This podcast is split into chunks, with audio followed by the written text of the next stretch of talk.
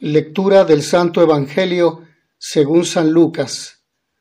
En aquel tiempo, como algunos ponderaban la solidez de la construcción del templo y la belleza de las ofrendas votivas que lo adornaban, Jesús dijo, días vendrán en que no quedará piedra sobre piedra de todo esto que están admirando.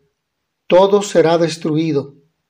Entonces le preguntaron, Maestro, ¿Cuándo va a ocurrir esto y cuál será la señal de que ya está a punto de suceder?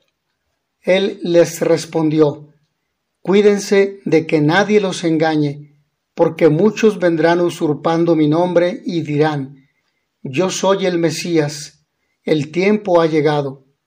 Pero no les hagan caso.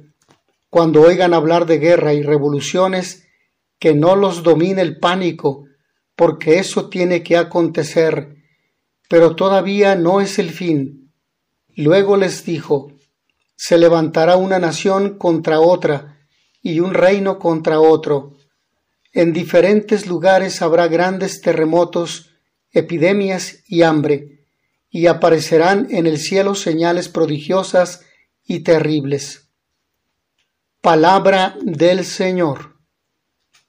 El sorprendente anuncio de la destrucción del templo, con las señales estrepitosas que la acompañarán, marcará el colapso de un mundo viejo y caduco. Frente al derrumbe de tantas construcciones humanas, este pasaje evangélico nos propone a Jesús como el único y verdadero liberador, en quien hay que depositar una inquebrantable confianza.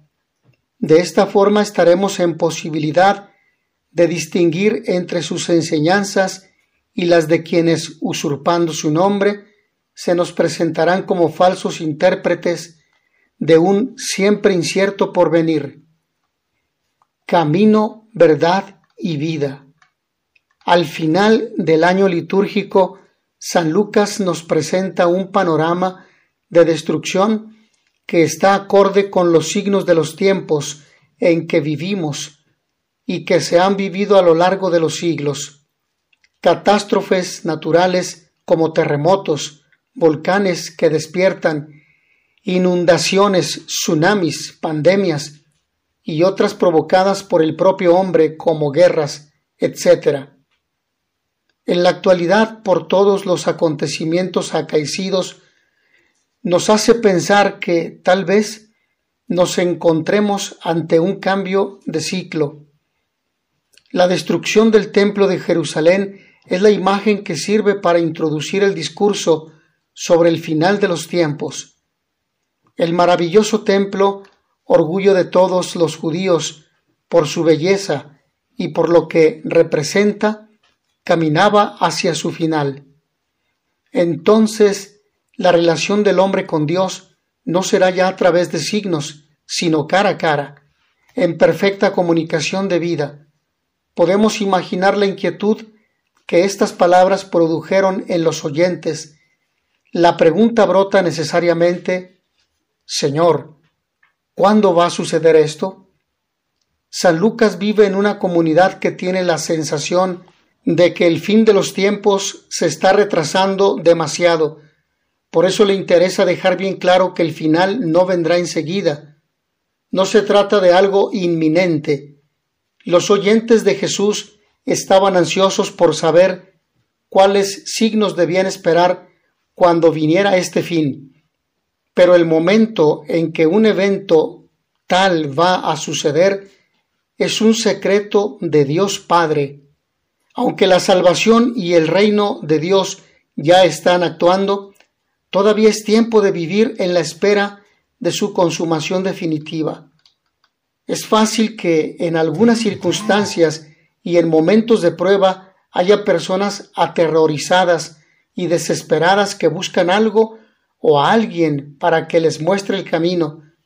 Pero para los cristianos el único camino, verdad y vida a seguir es Jesús, y no hace falta buscar nada más. Confiemos siempre en Él, que no nos defraudará. Ojalá que este camino lo anduviese toda la humanidad. Cuando estás desesperado o desesperada ¿En quién confías? ¿Cuál es para ti el verdadero camino a seguir?